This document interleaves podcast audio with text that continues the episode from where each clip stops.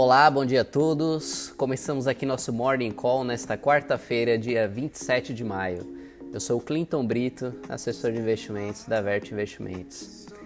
O Ibovespa fechou em queda de 0,23% ontem, cotado a 85.468 pontos, impactado principalmente pela performance negativa dos bancos, seguindo notícias de que o Bacen, o Banco Central, poderia colocar limite de juros no rotativo de cartão de crédito.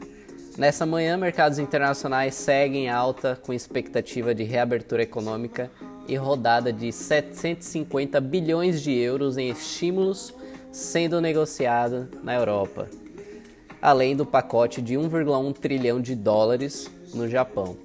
Senadores republicanos planejam pagar bônus de 4, 450 rea, é, dólares perdão, semanais para aqueles que conseguirem emprego nos Estados Unidos, enquanto a guerra comercial pesa mais na China.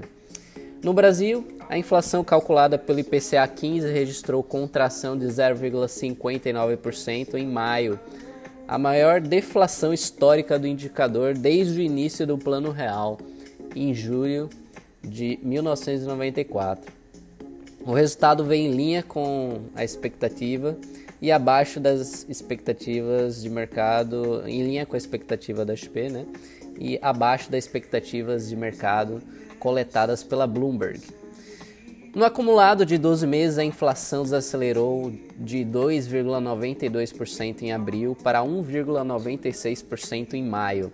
O resultado reforçou o entendimento de que a inflação abaixo do esperado abrirá espaço para o, banco, para o corte do Banco Central né, de mais 75 bips, né, que são os base points, 0,75% na taxa Selic em sua próxima reunião que vai ocorrer agora no dia 17 de junho. O destaque na agenda de hoje será a divulgação dos dados do Cadastro Geral de Empregados e Desempregados, famoso CAGED, cuja publicação estava suspensa desde o início do ano. Esse será o primeiro termômetro do mercado de trabalho formal brasileiro desde o início da nova crise provocada pela pandemia do, do coronavírus. As informações serão liberadas às 10 horas e haverá entrevista coletiva no Palácio do Planalto às 11 horas, com a presença do secretário especial de Previdência e Trabalho, Bruno Bianco, e equipe. No exterior, o destaque da agenda do dia será a divulgação do livro bege pelo Federal Reserve, o Banco Central dos Estados Unidos. Na política, hoje é o último dia para que o presidente Jair Bolsonaro decida sobre o veto ao trecho do projeto de lei de ajuda aos estados que prevê a suspensão dos reajustes aos servidores públicos, conforme prometeu em diversas situações desde a aprovação do projeto no início do mês. A Câmara deve votar hoje a medida provisória 936 que trata do Programa de Preservação de Empregos Formais no período da pandemia. O relatório deve prever também a extensão da desoneração da folha de pagamentos para 17 setores até 2022. O governo de São Paulo anuncia hoje seu plano para a reabertura econômica regional do estado. A prefeitura da capital tenta negociar uma flexibilização de suas regras. Ontem, o Conselho Mineiro de Desestatização autorizou o BNDES a realizar consulta de serviços para estruturar o processo de privatização da Copasa. Apesar da reação positiva que se espera para as ações no pregão de hoje, considera-se muito remota a possibilidade de privatização da companhia. O motivo é que tal processo depende de, primeiro, aprovação do novo marco regulatório de saneamento básico, projeto de lei 4162 de 2019. Segundo, alterações na Constituição Estadual de Minas Gerais para autorizar os processos de privatização. E terceiro, alterações em cláusulas do contrato mais relevante da Copasa, Belo Horizonte, que afirmam explicitamente que sua validade depende da manutenção da Copasa sob controle estatal. Por fim, a Marfrig anunciou por meio de fato relevante a criação da Plate Plus Foods, uma joint venture com a Archer Daniels Midland Company, ADM, para a produção e comercialização de produtos de base vegetal.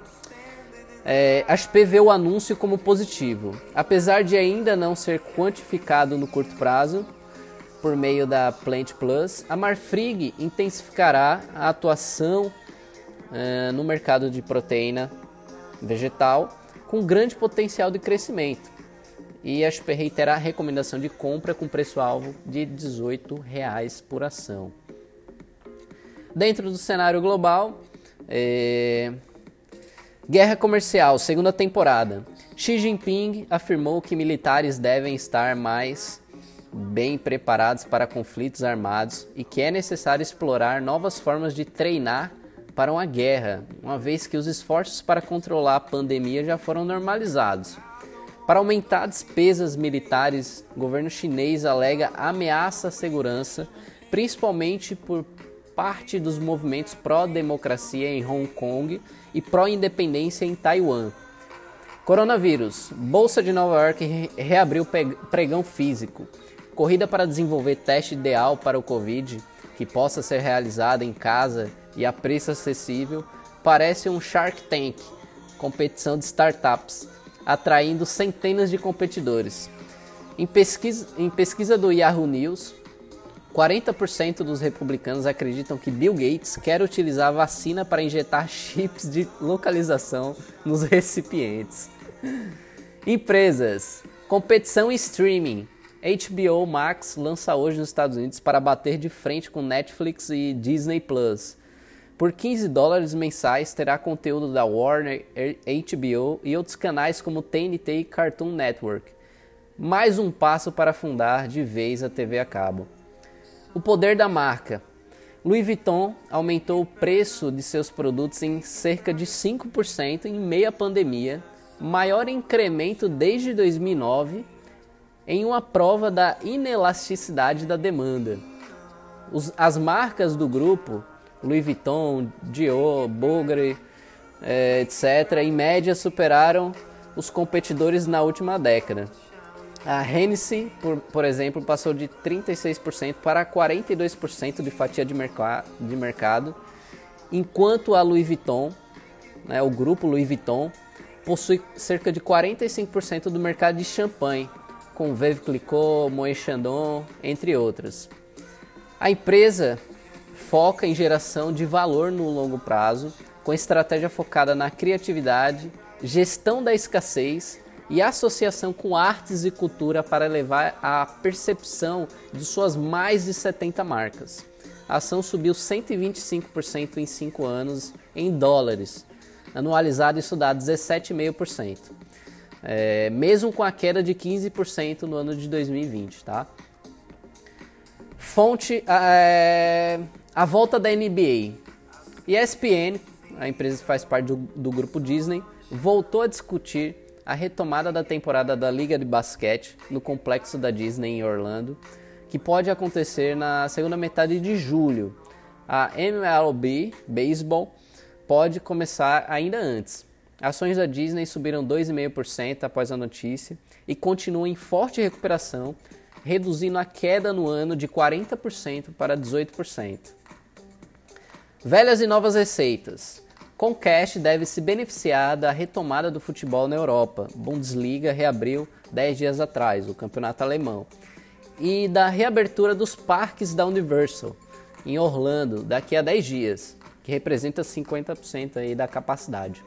A companhia apresenta forte crescimento no, no setor de banda larga, que, segundo o CEO, teve um bom começo em abril e maio, podendo adicionar 230 mil assinantes no segundo trimestre de 2020.